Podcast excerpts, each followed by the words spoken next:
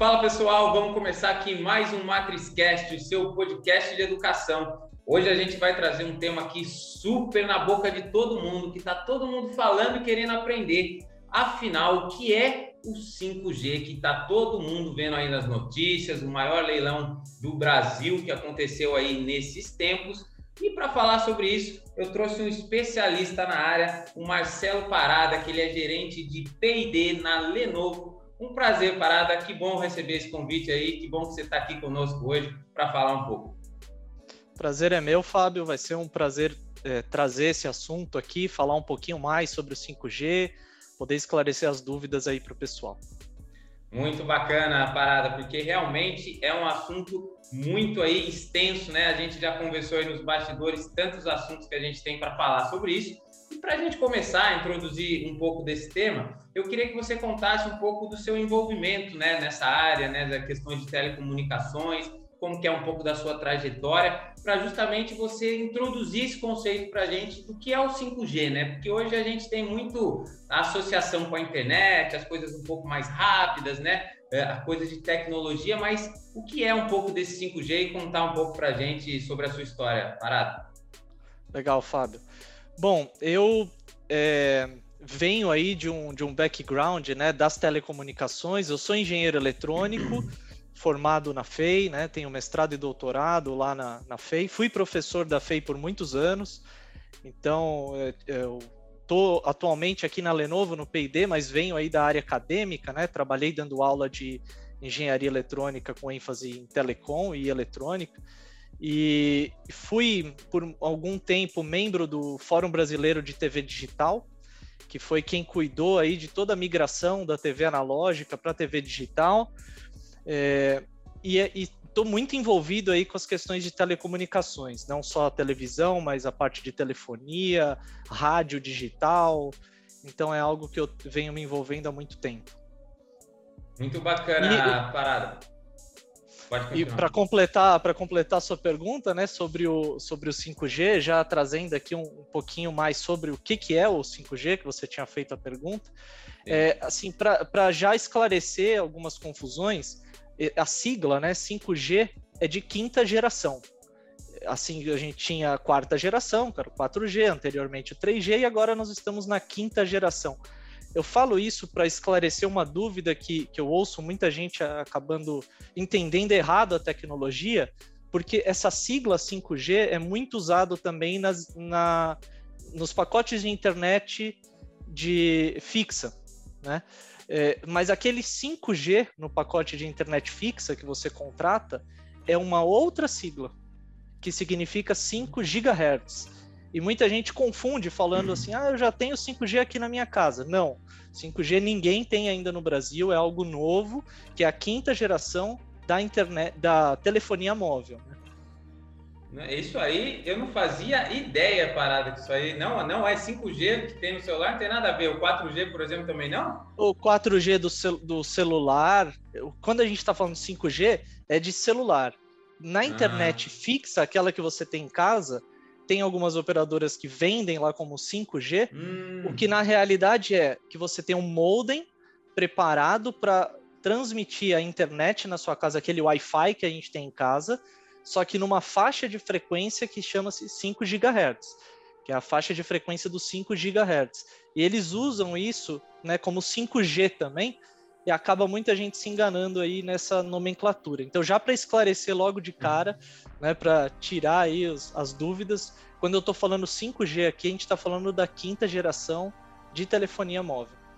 Ah, muito bacana. Isso aí é, é um bom esclarecimento e é bom para a gente entender. Eu mesmo nunca nunca tinha eh, visto isso. Eu sempre falo que os podcasts que, que, a gente faz aqui na escola, um dos que mais aprende sou eu. Em todo episódio eu estou aprendendo uma coisa diferente. E aí eu acho até legal, é, Parada, a gente começar um, um tema aqui então para explicar sobre o 5G, que é que você falou sobre frequência. O que, que hum. é uma faixa de frequência? Né? O que, que é transmitir informação por frequência? Né? Você acabou de falar, a gente legal. tem, por exemplo, transmissão a cabo, né? Ou a frequência. O que, que significa é, um pouco desse conceito para você tá. trazer para a gente? Então vamos lá, vou tentar explicar de uma forma mais simplificada para que todo mundo possa entender. É, pensa que quando eu estou falando em transmissão sem fio, né, que é essa que é transmitida aqui pelo ar, pelas nossas cabeças, nós temos ondas propagando pelo ar. E essas ondas, elas se propagam com determinadas eh, ciclos de repetição, que é o que a gente chama de frequência. Então, quanto mais rápido ela, ela se repete, maior a frequência. Quanto mais devagar essa onda se repete, menor a sua frequência. Então, quando a gente está falando de, de frequência, essa repetição da onda que propaga pelo espaço. E a gente tem N ondas propagando aqui, ondas de rádio, ondas de televisão, ondas do Wi-Fi da nossa casa, do Bluetooth, tudo que propaga sem fio, né? E hoje o, que a gente mais quer é que toda a comunicação seja sem fio, né? Ninguém quer ter um monte de fio pendurado ali para conseguir é, se comunicar. O que a gente quer é portabilidade, né? Sem fio. Então a grande maioria dos serviços de de telecomunicações hoje a gente tem vários serviços que são sem fio, né? Então é a, a grosso modo é isso, as frequências, né? E a gente tem que pensar aqui o ar como esse grande meio de, de propagação. Bacana, bacana. Então a gente tem duas, maneiras, né, de se transmitir as informações, seja por cabo, né, que a gente vê também como tecnologia fibra ótica, né, a, a, os canais que a gente tem, a TV a cabo, que a gente assina e tudo mais, e tem a questão da, da, da transmissão via ar, né, como o ar como meio de propagação da informação. Agora, um assunto muito legal que a gente até estava conversando antes, que, que me despertou uma curiosidade, que é o seguinte: é, tem um mapa, né? Um mapa de frequências da Anatel, que você estava me contando, que é uma coisa que acho que todo mundo pode ter acesso, né? Para ver como é que funciona. Então, é como se cada parte, né, da, da frequência que a gente tem fosse ocupada por um tipo de, de transmissão. Como é que funciona isso, isso. Parado? Tentar explicar um pouco. É, o, o ar, que eu chamei aqui, que propagam essas ondas, a gente chama de espectro eletromagnético porque são ondas eletromagnéticas que estão propagando aqui. Eu falo ar, né, mas na, na realidade a onda propaga em todos os meios, inclusive na parede, em tudo. Ela reflete, absorve, né, dependendo do material. O ar é onde tem a maior propagação. E, e esse espectro eletromagnético ele é regulado no mundo inteiro. Aqui no Brasil, a gente tem o, o, o Ministério das Comunicações, né, que fazem as concessões desse espectro, ou seja, como se fossem aluguéis desse espaço, né? E a Anatel regulamentando, fazendo o controle desse, desse espectro. E cada faixa de frequência, ou seja, cada grupo de, de frequência é destinado para um tipo de serviço. Então, por exemplo, quando você vai lá no seu carro e sintoniza uma rádio FM, você põe lá né, na faixa de 90 MHz, por exemplo, né? Então ali você tem uma faixa de frequência que é destinada para transmissão de rádio FM. Naquela mesma frequência, você não vai ter um serviço de telefonia junto, por exemplo. Então a telefonia está em outra faixa de frequência, até para não ter conflito dos serviços. Vocês já devem ter visto quando, por exemplo, você está andando de carro ouvindo uma rádio, muda de uma cidade para outra, começa a vir às vezes uma rádio em cima da outra porque pode ter rádios em cidades vizinhas que estão atuando em frequências próximas e aquilo dá uma interferência. Então, para regulamentar isso, para não ter interferências, os serviços ocupam faixas de frequência diferentes.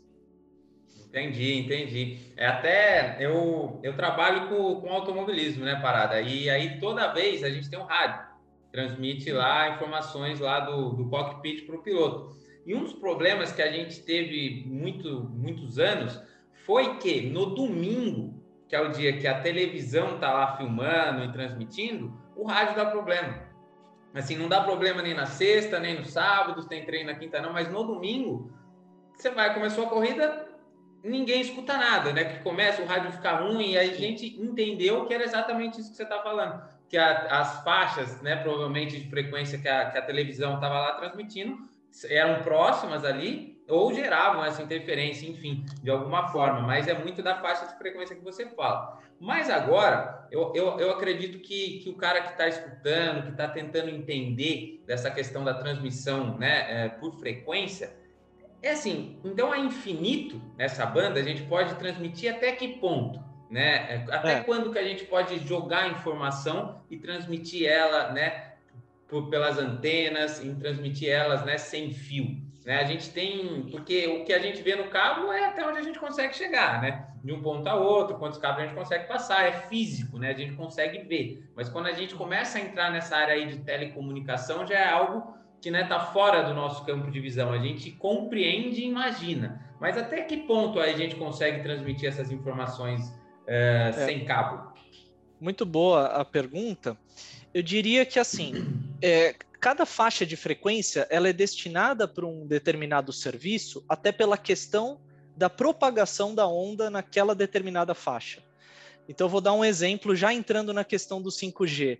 O 5G tem uma faixa de frequência que é chamado de millimetric wave, que é uma faixa de frequência muito alta, em torno de 20, 26, 26 gigahertz, então uma faixa bastante alta, de frequência alta, só que quanto maior a frequência, menor a propagação do sinal.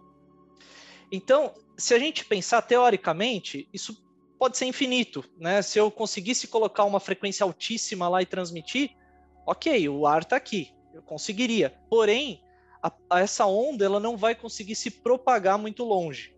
Então, quando eu vou aumentando muito a frequência, eu vou diminuindo esse alcance da propagação da onda. Por outro lado, se eu diminuo a frequência, a onda consegue chegar mais longe. A gente tem, por exemplo, os rádios de ondas curtas, que eu consigo, daqui do Brasil, dependendo da hora do dia, acessar rádios da Europa, por exemplo, que estão propagando pelo ar. Então, é, é uma, uma diferença muito grande em termos de propagação e do tipo de serviço que você vai querer é, ter, né? E do alcance que você quer. Então, a resposta é: poderia ser infinito, né? Mas por uma limitação da propagação que eu tenho dessas ondas, não é. Entendi, entendi. Então, quanto. É tudo uma questão do, do, perde-ganha, né? Você vai aumentar a frequência, Exato. vai diminuir a, a, propaga, a, o alcance que você vai ter e vice-versa, né? Então, você começa a ter problemas até físicos, né? De, de construir Exato. também antenas para isso e tudo mais. Então, eu imagino, e aí até para entrar num ponto aqui que a gente, que a gente falou para entrar nesse ponto. Eu imagino que seja algo né, escasso, né, a certo ponto. Tem um limite né, para a gente usar. E a gente acabou de ver no noticiário a questão do leilão. Então, assim, teve um leilão que foi dito aí como o maior leilão do Brasil, que foi o leilão 5G, de bilhões de reais, né? Eu imagino que se fosse algo que tivesse infinito, não valeria tanto, né? Se tivesse tantos, né? Se a gente pudesse transmitir a qualquer frequência, assim. Então, assim, o que, que, foi esse leilão? Como é que funciona? Quando você vai querer transmitir alguma coisa uh, sem fio, você tem que comprar um espaço de frequência, né? Como é que funciona isso, enfim, de uma forma geral? E depois, se você quiser entrar até nesse aspecto do leilão que foi do 5G. Beleza. É, eu tenho até uma colinha aqui na minha tela, né? Porque uhum. os números do leilão são muito grandes, né? E tem várias empresas. Eu fiz até uma, uma pequena anotação aqui para poder lembrar. Eu estava vendo aqui, como você falou, né? Foi o maior leilão, porque foi 47 bilhões que envolveu de dinheiro, então movimentou, movimenta um, um dinheiro muito grande, né? Esse dinheiro vai para o governo, então esse dinheiro pode ser investido em outros setores, né? É, e, e tem uma regra das empresas que vão poder, como que a empresa vai poder entrar ali, o que, que ela vai ter que cumprir de regra para poder explorar esse espectro ela, ela faz como se fosse uma, um, eu vou chamar de aluguel, porque é, não é exatamente uma compra, né? Esse espectro não é para ela, para dela para sempre, mas ela tem uma concessão para explorar aquele espaço público. Porque o espectro, é importante a gente dizer, né? Por ser o ar aqui, ele é público. Então, todos nós temos direito a esse, ou, ou temos um certo direito a esse espectro. É claro que uma grande empresa que tem um, um poder, né, aquisitivo consegue participar de um leilão desse que eu não vou conseguir participar, mas eu tenho direito de usar, né, como um cliente, de usar esse espectro pelas empresas. Então tem que ser algo democrático, a gente tem que sempre pensar isso, né, que o espectro tem que atender a toda a população. Apesar das empresas terem o direito e as concessões de explorar esses espectros, eles têm que atender às demandas da população, por se tratar de um bem público. Né? Por isso que funciona como uma concessão. E assim, é, o, o leilão ele foi muito grande porque ele foi feito por partes, né? Então teve vários lotes em faixas de frequência específicas, porque o 5G abrange várias faixas de frequência possíveis, né? ele não opera só em uma faixa. Então, essa é justamente uma das melhorias aí do 5G em relação ao 4G, né? Tem possibilidade de mais faixas de frequência e mais tipos de serviços diferentes que dá para oferecer, além da velocidade maior, que todo mundo já espera, né? Isso é, é assim, é, de imediato, o que o, o cliente vai ter é uma velocidade maior, né? Mas vários serviços podem aparecer novos serviços aí com a entrada do 5G.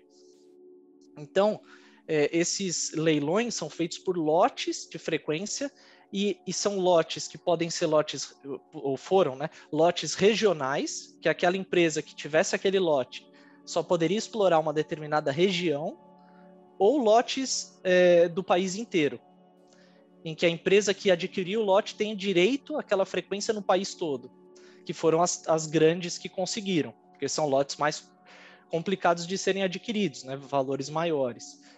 Então, a gente teve aí, né, na, na faixa mais desejada por todos, que é o 3.5 GHz, eu vou dizer por quê que é, é o mais desejado, a gente tem uma, uma questão de compatibilidade com o mundo. Não adianta o Brasil resolver fazer uma frequência específica aqui para o nosso 5G se não é o que o mundo todo está usando, porque o celular tem que ser compatível. Então, ele é fabricado fora do Brasil, tem que ter compatibilidade, né? E para isso, é, essa faixa do 3.5 GHz, por uma questão de, de compatibilidade e propagação, era uma faixa mais desejada e foi adquirida aí pela Claro, Vivo e TIM, né? Foram as três que conseguiram o lote regional, né? regional não, perdão, é, do Brasil uhum. todo, né? Para esse, para essa faixa. E outras faixas aí entraram, inclusive, operadoras novas, é, tem novas operadoras entrando, então vai ter uma mexida uhum. muito grande aí no mercado com esse leilão. Hum, muito bacana. Eu agora que você está falando, que eu estou lembrando exatamente é a faixa mais desejada, né? Que as grandes empresas, as grandes empresas conseguiram a concessão. E você me deixou numa dúvida agora que você está falando, que eu lembro que e aí você pode me dizer se era isso realmente ou se eu tô, ou se eu tô só confundindo informações. Mas eu lembro que tinha uma época, inclusive, que eu fui participar de uma competição nos Estados Unidos que não tinha compatibilidade. Eu não lembro se na época era o 4G não sei se pode ser, mas pode. se você comprar celular lá, parecia que não funcionava dependendo do celular aqui no Brasil. Era isso a mesma coisa? Era isso mesmo. É, o que, que aconteceu? Uh, a telefonia 4G, ela começou aqui no Brasil numa, numa única faixa de frequência que era permitido usar internacionalmente, que era 2.5 GHz. Hum. E outros países já usavam uma outra faixa que também era permitida, que era a faixa dos 700 MB. Se você adquirisse um, um celular que só funcionasse em uma das faixas e fosse para um país que estava usando outra faixa, não funcionava o celular. Uhum. É, então tinha esse problema. E por que, que o Brasil não usava a faixa dos 700 mega?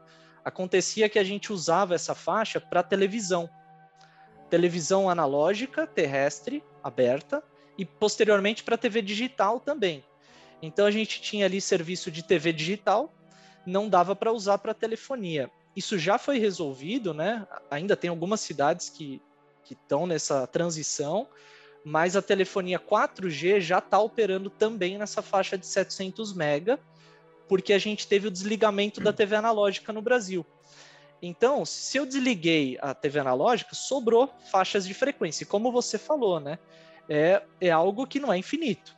Então você tem que dar uso. Se não está mais usando para televisão, a gente conseguiu acomodar os canais de TV digital numa faixa mais apertadinha e colocar ali no 700 MB o 4G. Que, ah. inclusive, só para completar, esse 700 MB é uma faixa que vai ser usado também para o 5G. É, e por que que o pessoal não, não foi, essa faixa de 700 MB, ela tem uma propagação muito boa. Só que por que que as grandes operadoras não quiseram tanto essa faixa quanto quiseram o 3.5 GB, justamente porque já tem o 4G ali. Então acaba competindo o 5G com a faixa do 4G, né? E a outra faixa, que é o 3.5 GHz, é o que eles chamam de 5G puro, porque é uma faixa que só é destinada para o 5G. Então ela está mais limpa, não tem tantos serviços próximos. Consequentemente, menos interferências. Mais fácil de você instalar um novo serviço ali. Essa é a vantagem. Ah, entendido, entendido. Então, é, é um, é, um, é um meio competitivo ali, né? Tem bastante coisa acontecendo, inclusive tem que haver a reciclagem, né? E agora você falando desse ponto, Parada, você até me lembrou né, dessa transição, né? Do analógico para o digital. Então, assim, tem muito dessas necessidades, então, né, de sempre estar reciclando. A tendência é tudo ficar agora para o digital, tirar as frequências de rádio analógico, né? Eu acho que neste, neste mapa, que você até eh, tinha conversado comigo antes, e eu dei uma olhada nele, realmente lá você consegue ver todas as faixas de frequência, tudo que é utilizado em cada frequência. É uma coisa que nos dá uma noção muito, muito maior né, do que, que tem de informação rolando aí no, no sem cabo, né, no, no, no sem fio aí, é, pelo ar, aí, tantas informações que a gente tem. Então, assim, o que, que eu queria para a gente continuar é que quais seriam os benefícios da questão do 5G? Porque, primeiro, você falou, e a gente pode até começar nesse ponto, você falou do analógico para o digital. Né? Então, imagino eu que seja uma transição que, que tem alguns benefícios né, dessa informação de transição do analógico para o digital. Isso tem um pouco a ver também com essa transição do 4G para o 5G? Como é que funcionam é. essas transições? Vamos dizer que, que uma mudança do analógico para o digital é uma mudança tecno, te, tecnologicamente falando maior né, do que a gente tem do 4G para o 5G. Apesar de que o 5G vai ser muito disruptivo, pelo, pelo grande salto que ele teve em velocidade que vai trazer para a gente. Isso proporciona novos serviços que podem entrar. Mas uma mudança do analógico para o digital, ela, ela traz uma, uma mudança maior, vamos dizer assim, né? Para quem assistia TV analógica e passou a assistir TV digital, sabe que a mudança, assim, para o usuário final é gritante. Né? A TV analógica você tinha lá um monte de ruído, não conseguia enxergar direito a imagem, ia lá, arrumava antena, dava um tapa. Então, é, é aquilo era TV analógica. Quando a gente passou para TV digital, sendo transmitida na mesma, na mesma faixa de frequência, tá? Então, eu não mudei a faixa. Faixa de frequência é a mesma do analógico e do digital. Só que o ganho para o usuário final foi muito grande, né? Você vê ali uma imagem limpa, sem ruído, estável, totalmente diferente em termos de uso da tecnologia. Agora, falando da telefonia do 4G para o 5G, o grande salto é a, velocidade, né, que aumenta muito a velocidade, então a gente vai conseguir aí ter gigabits por segundo de, de internet, né, coisa que no, no 4G eu não tenho. Isso proporciona eu conseguir assistir vídeos em tempo real sem travamento.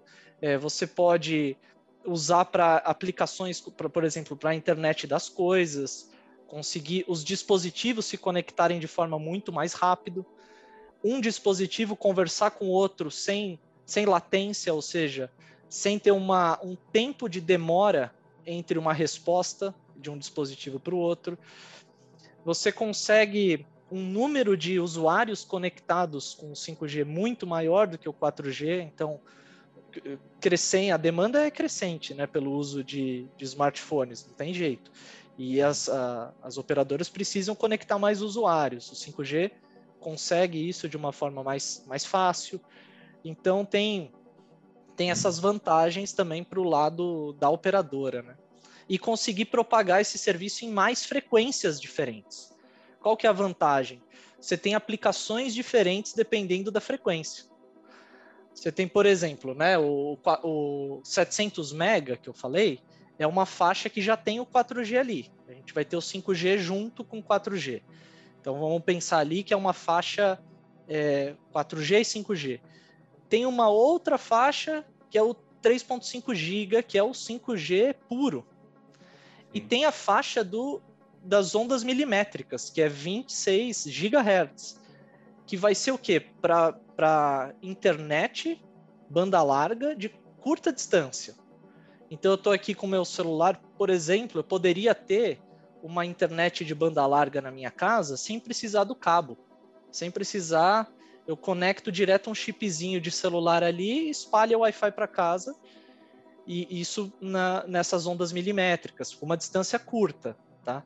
É uma propagação mais difícil nessa faixa de frequência. Então tem N serviços diferentes que o 5G vai proporcionar, né?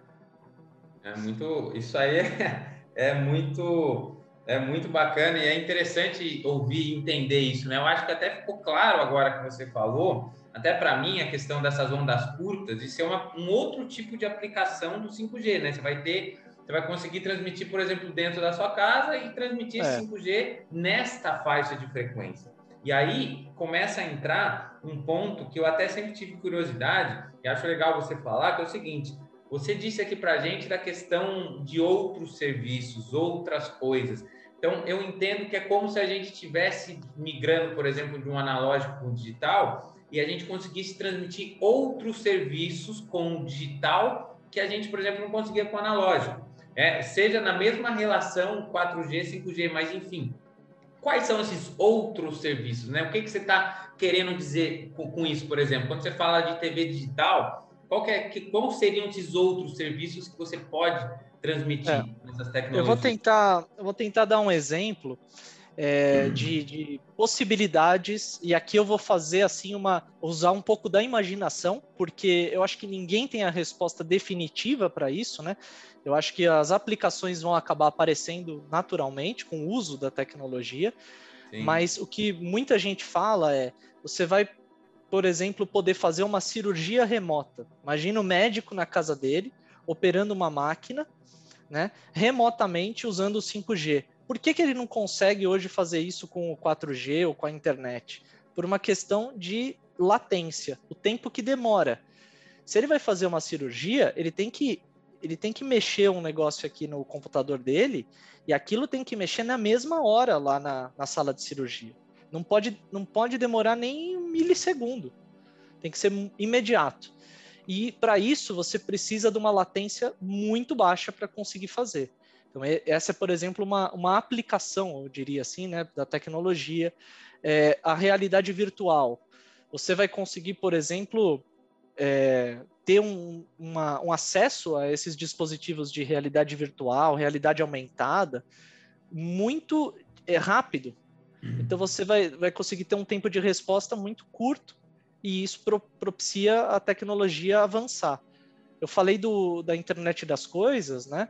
Uma aplicação é, que vai crescer muito, né? Todos apostam que a IoT vai crescer, já é algo crescente, mas eu vejo que com o 5G isso vai crescer demais, porque os dispositivos vão conseguir conversar, né? Eles conversam entre si, digamos assim, uhum. só que eles vão conseguir conversar de forma muito rápida e com isso você consegue adicionar mais dispositivos numa, numa rede da internet das coisas e todos os dispositivos vão poder ser conectados via 5G.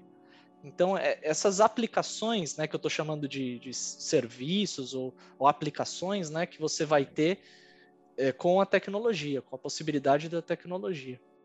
Muito bacana. É, realmente pensar nisso é pensar que é futuro, aqueles futuros que a gente imagina que não chegam, né? Que já parece é. coisa de outro mundo. Mas eu, eu acho muito bacana tudo, todas essas possibilidades aí que a tecnologia nos dá. Mas é, como que faz para a gente ter acesso a essa tecnologia, né? Então, assim, a gente tem, teve um leilão, mas como é que faz, né, para a gente ter acesso, enfim, como que vai funcionar? Ou quando que, que vai chegar no Brasil, né? Se isso é uma tecnologia que começa primeiro lá fora, depois vem para cá, como é que como a gente está nesse, nesse, timeline quando a gente analisa o 5G?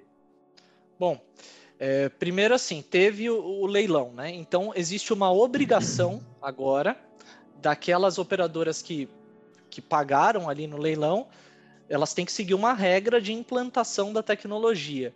Dentro dessa regra tem prazos, então elas têm que cumprir alguns prazos ali que, que elas se comprometeram. Um desses prazos é de que em julho do ano que vem a gente tem as capitais já com 5G, as capitais do Brasil e Distrito Federal. É claro que eventualmente não vai ser a capital toda. Pode ser que esteja em alguns bairros, pode ser que comece mais eh, regional, né? Mas é, essa, esse é um dos prazos. E para o Brasil todo, né? Eles estão falando aí em 2029 a cobertura. Mas isso é um prazo eu, eu acredito que esse prazo vai ser até, pode ser até mais curto, porque com a demanda, né, se houver demanda, se as pessoas começarem a usar, as operadoras vão querer colocar logo as antenas e sair transmitindo. Porque é importante dizer assim, quando eu mudo faixa de frequência, eu, eu falei, ah, o 4G está lá no 700 mega e 2.5 giga. O 5G vai ter uma faixa que é 3.5 giga, é outra faixa. Se é outra faixa de frequência, é outra antena na transmissão. Então precisa instalar um número de antenas muito grande no Brasil todo. Isso demanda uma infraestrutura grande, o tempo de instalação para começar a usar. E, e, por outro lado, você tem que ter o dispositivo. O usuário tem que ter um celular compatível com 5G, né, nas faixas de frequência que, que vai ter ali na, na região, né? Então, assim, ele tem que ter o celular compatível e tem que ter a infraestrutura instalada. Isso de, leva tempo. Existem outras regras ali nesse leilão que afetam o tempo também, que é, por exemplo, essa faixa de frequência do 3.5 GB, ela é muito próxima da faixa de frequência das antenas parabólicas, banda C. E existe um número de usuários muito grande no Brasil de antenas parabólicas. E você não pode simplesmente pedir para essas pessoas pararem de usar antena parabólica e jogar fora. Porque, como eu falei, existe uma responsabilidade social né, de você pensar isso como um espaço público e democrático. Então, existe uma solução dada lá no leilão de que o satélite banda C vai começar a operar aqueles canais em banda KU, é uma outra faixa de frequência. E as pessoas que vão ter acesso, as pessoas de baixa renda vão ter acesso a um dispositivo para poder trocar o dispositivo na casa dela. Assim como foi feito na migração do, da TV analógica para digital. As pessoas de baixa renda receberam o receptorzinho de TV digital gratuito pelo governo. E é algo importante da gente pensar, porque isso é uma responsabilidade social de acesso a, a, a comunicar os meios de comunicação para toda a população. Então é algo importante que tem que ser pensado. Entendido. Então é, é realmente é realmente um tempo, né? Mas deve funcionar mesmo exatamente como você falou, né? Dessa transição das TVs. Eu lembro, né? Foi agora. Eu não lembro se a gente já teve algum outro tipo de transição que eu não me lembro, mas essa para mim é bem clara, né? Da transição do, da TV analógica para o digital. E eu imagino que, que essa seja muito parecida desta mesma forma. Então, vamos ver, né? 2029 como vai ser como vai ser essa implementação e se realmente todos esses benefícios, né, como que, que vão ser para nós. Mas muito bacana para a gente entender todo esse assunto, Parada. Eu acho que muito legal entender dessa questão de transmissão de informação. Eu acho que para muita gente ainda pode ser difícil, né, entender, né, como é que faz frequência, transmitir via ar, né, mas é uma das áreas, né, de estudos de engenharia, por exemplo, de telecomunicações muito importantes, muito legais e interessantes, né? E, e ajuda bastante. Mas foi muito, muito esclarecedor para a gente conversar sobre todas essas áreas aí que você falou. Agora, só para a gente já um pouco partindo né, para a nossa parte final, aproveitando aqui que a gente tem um especialista no assunto, que eu jamais me arriscaria em falar de telecomunicações, mas essa área, como é que, como é, que é o estudo, né? Como é que funciona, por exemplo, para um cara que quer aprender, né, sobre telecomunicações, aprender sobre frequência, sobre sobre 5G, sobre transmissão via cabo, né, sem, sem fio. Como é que funciona? Quais são os caminhos aí hoje para um estudante aí de, de colegial, né? Quais seriam os caminhos que você diria para ele, parada, para ele se interessar, caso for interesse de alguém aqui que está nos ouvindo? É, eu diria que o caminho mais mais curto seria a, a, engenharia de telecomunicações, né? Então nós temos N cursos pelo Brasil de engenharia de telecomunicações, mas é, que eu, o que eu deixaria de recado para as pessoas é que elas têm que, têm que ter o interesse e ir atrás, sabe? Hoje em dia a gente consegue ir atrás das informações mas o importante de você ter um curso e, e, participar de um, de um curso, né, ter uma formação, é que vai ter alguém para te guiar no, guiar no seu estudo, né, guiar como você estudar, não cair nas armadilhas. Então é importante você ter uma formação, né? E a engenharia de telecomunicações é a principal para conseguir entender tudo isso que a gente conversou aqui.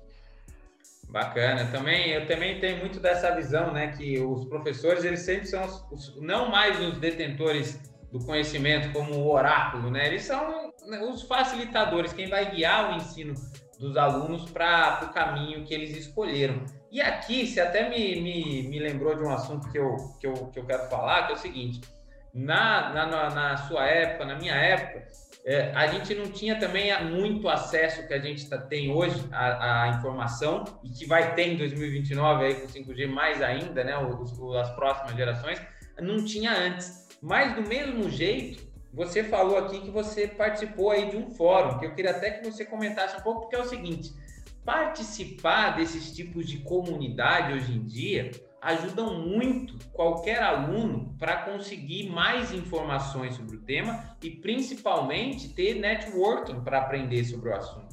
Porque né, hoje ter alguém como você falando aqui para eles sobre 5G, sobre telecom, sobre informações, transmissão, é algo impensável né, há 10, 15 anos atrás. Né? Você não tinha tanto acesso a isso.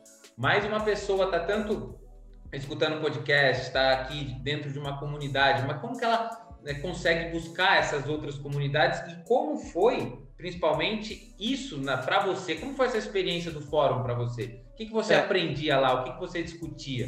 O que, que era importante? Eu vou, eu vou, eu vou explicar um pouco do fórum para deixar mais claro como que ele funciona, tá? É, o, esse fórum específico, que é o Fórum Brasileiro de TV Digital, ele é um fórum em que as, as principais empresas e academia, então as universidades participavam também, né? Quando eu participei foi por uma empresa, não foi pela academia, mas ele era aberto para a comunidade científica. E, e, lá se discutiam as regras da televisão digital no Brasil, ou seja, como ia ser feita a transmissão, é, como que de, deveria ser os, os dispositivos, te, os televisores, é, então, todas as normas técnicas brasileiras a respeito da TV digital passavam pelo Fórum Brasileiro de TV Digital. E ali a gente é, promovia eventos também, eventos inclusive abertos ao público. Então tinham feiras que eram feiras abertas, que todos podiam entrar. É, e, e, nisso você acaba ganhando conhecimento e, como você falou, o networking, né? Lá dentro, né, como parte, como membro do fórum, que era uma, uma coisa um pouco mais restrita, a gente é, discutia com uh, as grandes operadoras aqui de TV no, no, país, né? Então todos os grandes, as grandes emissoras estavam lá, os grandes fabricantes de TV, é, fabricantes de conteúdo, né? Produtores de conteúdo, de software, etc. Então lá era algo mais restrito aos aos players desse mercado, né? Mas a gente promovia eventos e esses eventos tinham debate ali com pessoas curiosas, com pessoas que queriam aprender, gente, universitários e etc. É muito bacana. Eu acho que isso é fundamental, né? Isso aí, eu, eu sinceramente, eu nunca fui um, um membro de, de, fóruns ou na minha época buscava isso, mas é, é justamente a gente traz as nossas experiências aqui para mostrar o que foi bom e o que não foi. Né? Eu não acho que a minha experiência tenha sido boa e a sua participando do fórum foi boa. Né? Eu sinto é. falta muito disso. Eu vou, eu vou fazer um. Vou, desculpa te, te interromper. É, tem, tem algo aqui que eu queria também trazer. Eu faço parte de um outro, de um outro fórum e esse criado por mim, junto com outras pessoas é, da área também, né? Entusiastas da área de telecom, pessoal que é rádio amador. Então tem muito rádio amador que faz parte desse grupo e é um grupo, um fórum, um grupo que a gente debate a digitalização do rádio no Brasil.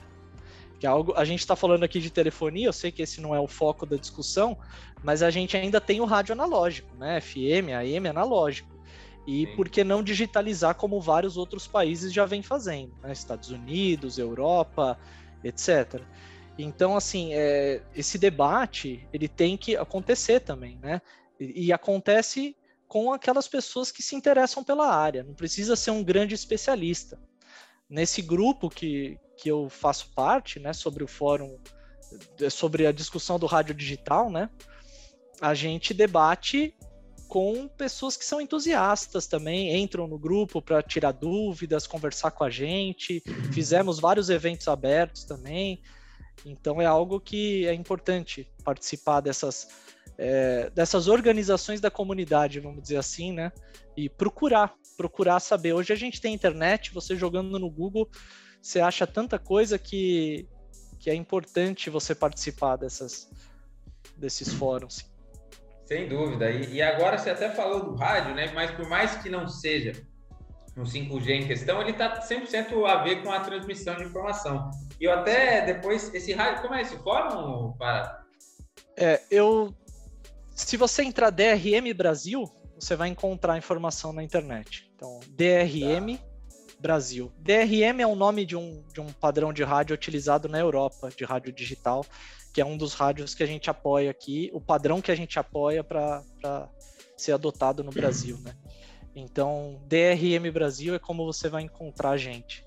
Tá? Entendi. E agora até a gente já estava quase acabando, mas agora me bateu uma curiosidade que eu queria puxar esse assunto rapidinho. Porque assim, todos esses conhecimentos, né, por mais às vezes você ah, mas eu não gosto de rádio. Vou dar um exemplo parecido até com a minha história. Não que eu não gosto de rádio, não tem nada a ver, mas por exemplo, é, eu, eu trabalho com carros.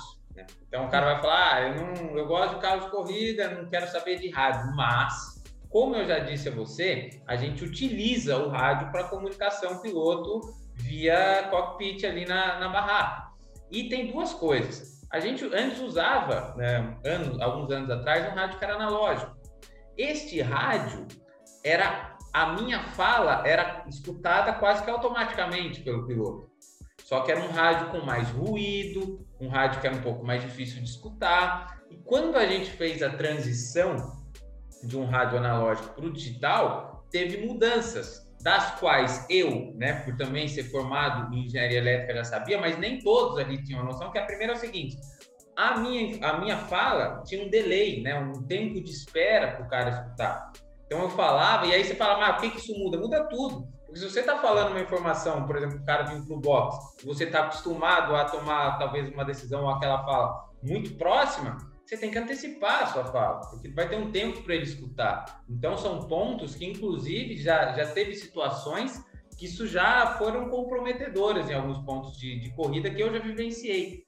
Então, assim, esse entendimento né, do todo ele é fundamental. Entender quais são essas diferenças de rádio digital para o rádio analógico, né? Como que funciona isso? Isso é fundamental, por mais que é, talvez você ache que você não vai, que você não gosta daquilo, que você não queira se aprofundar, mas é importante ter esse conhecimento como um todo, né? Das diferenças. E aí que eu quero te falar, Parada, porque assim, por que que essas transmissões, por exemplo, da informação digital, ela vem com menos ruído, em tese, né? Você vem uma, é como se fosse a nossa fala aqui, sem ruído, limpa, só minha voz, só que ela demora um pouco para chegar qual que é essa diferença do analógico para o digital que, que, que, acontece com isso, né? Que deve ser um pouco do que também a gente quer migrar, migrar para tudo para o digital e não para o analógico. É, é uma excelente pergunta. Eu vou tentar, vou tentar explicar de uma forma é, que fique claro.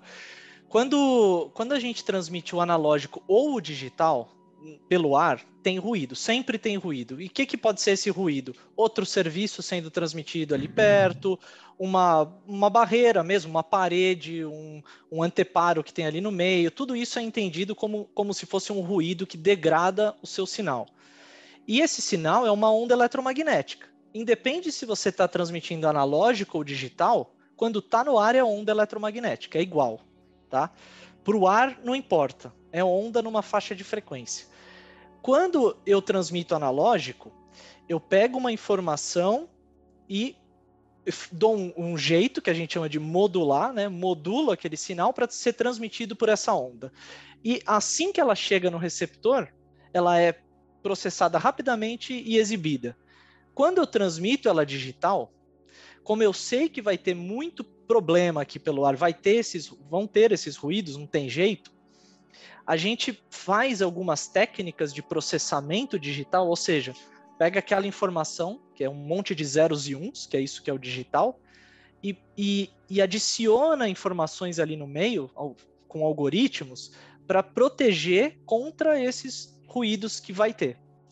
Então, a gente enche de informação ali a mais que é para proteger contra esses ruídos. Então, no receptor vai ter lá o sinal chegando cheio de ruído do mesmo jeito, igualzinho. Só que com aquela informação digital, com aqueles dados a mais que foram adicionados, esse ruído pode ser corrigido. Só que para fazer isso leva um tempo. Para você conseguir corrigir esse ruído, leva um tempo. Então, esse tempo que leva é esse delay que a gente tem aí na, na transmissão digital. Porém, se eu conseguir transmitir esses bits mais rapidamente também, esse delay é menor. Então, eu conseguiria ter um, o tempo de latência menor, que é, por exemplo, com o 5G. O 5G poderia resolver o seu problema no automobilismo. Você tem uma latência muito mais baixa ali, né? E aí, lógico, tem as questões. Aí teria que ver a faixa de frequência se te atende, se cobre ali o autódromo, por exemplo. Né? Mas é uma possibilidade. É entendido. E eu, isso é fantástico e é, um, é uma parte do, do conhecimento que, que ela é necessária. E, e, a gente sempre fala aqui, Parada, nas questões de conectar as informações, você agora falou de algoritmo, a gente sempre fala da importância de saber programação, aí você fala de pegar a informação e dar, embaralhar, transmitir, tem muito de conceito de álgebra linear, de matrizes, então tá tudo conectado e é muito importante enxergar, a, é, é, a gente consegue, né, hoje enxergar essas conexões, enxergar essas aplicações de tudo que a gente vai aprendendo. Isso é muito legal. Então você vê que Telecom, ela já englobou muitas áreas aí e é muito interessante.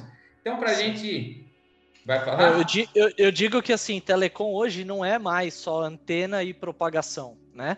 É toda uma área de, de, de computação mesmo né? processamento digital de sinais, computação. Então, o, o pessoal de TI está muito conectado com o pessoal de telecom hoje em dia, né? justamente pelo fato de ser tudo digital. Então, está tudo dentro de um computador sendo processado antes de ser transmitido. E depois, quando recebe, tem que ser processado no dispositivo. Então, a, a telecom é só um pedacinho ali que expande muitas áreas em torno dela, né? Hoje telecom cresceu muito por causa disso. Sim, sim, sem dúvida. Tudo é, tá tudo muito cada vez mais conectado às áreas. Então é, é de muita importância a gente saber justamente, pelo menos a noção do todo o máximo que a gente puder. Então agora para a gente finalizar, parada, eu queria só que você deixasse aí um recado final para os nossos ouvintes aí, alguma alguns conselhos, né? Porque eu acho que o nosso papel é sempre isso, né? Já que a gente já passou um pouco por essa, essa fase, já foi, já decidiu nossos caminhos, às vezes a gente muda, o que também é natural, que a gente já falei várias vezes aqui, mas um pouco desse, de deixar um conselho aí para os estudantes aí que estão aí no ensino médio e agora que a gente tem também é, uma, uma ferramenta de pergunta aqui no podcast. Então a gente pode deixar uma pergunta. Eu nem te avisei sobre essa pergunta ainda, então a gente pode pensar, mas é uma pergunta que pode ser ou de múltipla escolha ou uma pergunta de, de qualquer resposta. O cara vai lá escrever o que ele quiser. Então, eu gostaria só que você, para a gente se despedir, desse primeiro um conselho aí para os nossos estudantes e depois pensasse nessa pergunta para a gente colocar no final do episódio. Tá bom. É, bom, primeiro assim, eu acho que o recado é, não é fácil fazer uma escolha diária, né, para estudar. É uma decisão difícil, porque é uma decisão que vai é, perdurar por muitos anos, né? Se você às vezes faz uma escolha difícil, depois uma escolha errada, é depois é difícil de mudar, né? A gente sabe que isso é complicado. É, é, é, clichê o que eu vou falar, mas você tem que fazer aquilo que gosta, não tem jeito, né? Então, é, não se prenda, ainda mais hoje, né, a essa questão de, de ter que seguir uma área, é, porque aquela área você ouviu dizer de alguém conhecido que é uma área importante ou não. Então, assim, é, primeiro é fazer o que gosta e fazer é, bem feito, né? Então, se dedicar mesmo a, a aprender aquele assunto, aquela informação, aquilo que você está estudando e realmente atrás. É, hoje você não precisa estar tá numa grande universidade para ter o conhecimento. Bom, você consegue hoje é, ir atrás das informações. É claro que uma grande universidade te ajuda em, em N aspectos a conseguir guiar melhor o seu conhecimento, o seu estudo e tudo, né? Mas não se prenda a isso, né? E, e se limite eh, já dizendo de bate-pronto que então você não vai conseguir, né? Vá atrás até, até que você consiga aquilo que você deseja. Esse é o primeiro aspecto. E, bom, eu sou suspeito para falar, eu acho que a área de engenharia eletrônica e telecomunicações é algo que vai crescer absurdamente nos próximos anos. É, não, não estaria dando um chute muito errado falar disso, acho que todos conseguem ver isso acontecendo, né? A Sim. pandemia foi uma prova disso. Se a gente não tivesse telecomunicações, nada teria acontecido aqui, a gente não estaria conversando agora, né? Então é uma área que está em constante expansão e, e vai continuar expandindo com essas novas tecnologias. A gente falou do 5G, mas o 6G já está aí, já está pronto, entendeu? Daqui a pouco já estão implementando em outros países e isso é assim é contínuo, não para, não para mais e, e vai acontecendo, vão trazendo novos serviços e novas possibilidades que a gente nem imagina. Agora, eh, você falou da pergunta, né? Para deixar uma pergunta, é uma pergunta como se fosse uma, uma pergunta de prova aí do que a gente conversou. É isso? É, pode ser, não, geral, pode ser o que o cara gosta do, do 5G, o que ele acha que vai acontecer com o 5G. Agora você me deixou meio confuso, porque eu nem sabia desse negócio do 6G, que estou até impressionado. É, já, já está avançado já. Então, assim, é, é algo que não para mais, entendeu? Não para mais. É, quando, é assim. quando, quando a gente implantou o 3G, o 4G já estava quase pronto, quando implantou 4G, o 5G e assim por diante, né? E, e, é, uma, é uma briga de, de empresas por tecnologia também, né? Há uma briga Sim. política envolvida nisso, há várias brigas aí, né, de mercado e etc. Então é, é bem complexo e é, e é legal ficar por dentro disso. É, até uma dica aqui: não se prenda só ao conhecimento técnico, vá atrás para ler informações em jornais, em revistas, em né, digitais que sejam, mas Sim. de confiança, né, sobre o assunto, para você ter um outro olhar, que não só o olhar técnico, mas o olhar de mercado e etc. Isso é muito importante. E, e como uma pergunta, eu pensei aqui enquanto eu estava falando agora, acho que a, a pergunta que fica é: o que você imagina como possibilidade para o 5G no futuro? Show. Essa aí Essa é, é ótimo. O que imagina de possibilidade? Possibilidade. Porque depois de tudo que você falou, eu imaginei um monte, né? Eu, eu nem tinha pensado na questão da operação que você falou, nunca. A gente pensa assim, porque, em resumo, as paradas, acho que a maioria das pessoas ela está associando 5G com a internet mais Smartphone. rapidinha, né? É, Vai e... conseguir. É, acho que sempre associa com smartphone, porque é isso é. que a gente usa mais hoje, o 4G mas não necessariamente. Isso pode se tornar um, um uso para outras N aplicações diferentes, né? Que a grande velocidade vai propiciar. Sim. Então essa é a questão. Sim. Muito, muito bacana. A gente vai chegando no final aí desse, desse episódio e eu aprendi demais, como eu sempre costumo dizer aqui. Foi realmente uma honra aí de receber você, Parada. Muito obrigado pelo convite. Muito obrigado por tudo que você nos ensinou aqui. Eu, eu anotei um monte de coisa aqui, ó. Aqui é sempre anotado. Eu, eu fazia isso no computador, mas depois eu voltei para o caderno, porque eu prefiro ter o meu caderno de estudos aqui toda vez que a gente faz um podcast. Então, obrigado, muito obrigado. A gente já tem que marcar então a do 6G. Eu não sabia que estava rodando já. A gente já marca do 6G e aí fica o convite já para esse próximo podcast. Mas muito obrigado pela Legal. sua participação. Valeu, Fábio. Obrigado, obrigado a todos que ouviram aqui. Semana que vem tem mais, a gente vai ter mais um episódio do MatrizCast. Não se esqueça de seguir a gente aqui se você está nos ouvindo nas plataformas de áudio e também seguir se estiver nas nossas plataformas de vídeo, certo? Um grande abraço, pessoal, e até o próximo episódio.